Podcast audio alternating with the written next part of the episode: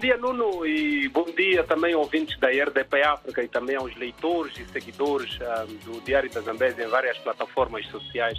Hoje é quinta-feira e tem sido assim esta maratona, uh, quase sempre. Uh, passar por Quilimane e olhar pelos bons sinais. Hoje a temperatura está bastante agradável e quando olho assim um bocadinho pela rua, sinto um movimento desusado de, das pessoas e, e tem sido assim Quilimane a cidade das bicicletas, onde a vida continua a fluir, como dizia, cada um a, a, sua maneira e ao seu nível. E, e é falar de Quilimane, da Zambésia, em que o Diário da Zambésia passa, passa a repetição. Hoje tem uma manchete fotográfica uh, com uma, uma imagem em que mostra uma estrada em péssimas condições e, e a manchete principal é mesmo essa.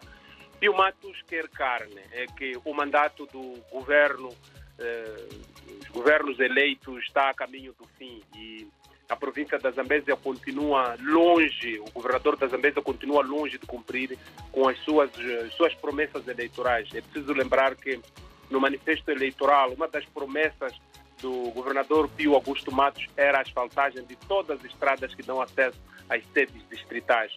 E o tempo vai passando, o governador eh, não está eh, a sentir este cumprimento ou não está a fazer cumprir esta, esta promessa, por isso está à procura de culpados. E na sessão passada da Assembleia Provincial, o, o governador da Zambésia falou em parábolas. Disse ele que há pessoas que estão a comer a carne e ele vive de ossos. Um, uma expressão que deixou os seus camaradas, eh, digamos assim, de queixo, de queixo caído, porque são expressões bastante fortes. É preciso frisar que Pio Matos tem sido muito, mas muito fortes e é contra este tipo de descentralização de dois governos nas províncias como resultado das eleições de 2019. Esta é a manchete principal que abre o Diário da Zambésia hoje e tem uma notícia bastante interessante ao longo da, da edição. Ontem foi o dia da polícia, 48 anos uh, da Polícia da República de Moçambique, na província da Zambésia. Uh, esta corporação diz que reduziram o, os casos de criminalidade mas os homicídios continuam na dianteira. Por isso, há um grito de vitória aqui no seio da corporação. É uma notícia também que pode ser vista na íntegra na edição de hoje. Por falar da polícia, há duas informações bastante úteis. Uma, quase semelhante, do roubo do Mobile ID. Mobile ID é um computador que é usado para a coleta de dados do recenseamento eleitoral. Há sensivelmente 10, 12 dias, em Murumbala, um aparelho deste foi roubado e ontem, quando perguntado o comandante provincial, Fabião Nhancololo, teve uma informação vaga uh, em relação ao assunto, mas o Diário da Zambésia sabe que até o momento, a edição desta, uh, deste conteúdo, o mobile de Murumbala não tinha sido recuperado. E por falar também do mobile, uma informação de última hora é que foi roubado um aparelho idêntico aqui na cidade de Climane, concretamente no posto de recenseamento da escola primária de Murope mesmo arredores de Climane. A nossa equipa está no terreno para colher mais subsídios sobre este assunto. Preciso frisar que os mobile ID estão a ser roubados, não se sabe qual, qual é a verdadeira causa, porque olhando a composição dele não serve para qualquer outro ato senão o recenseamento eleitoral. Também hoje é notícia que os clientes da EDM em Climane andam agastados. O sistema Credelec funciona meio gás. Dizem eles que o, para comprar energia é só das 10 até sensivelmente 12 horas. Tentamos contactar a direção da EDM aqui ao nível da cidade de Climane.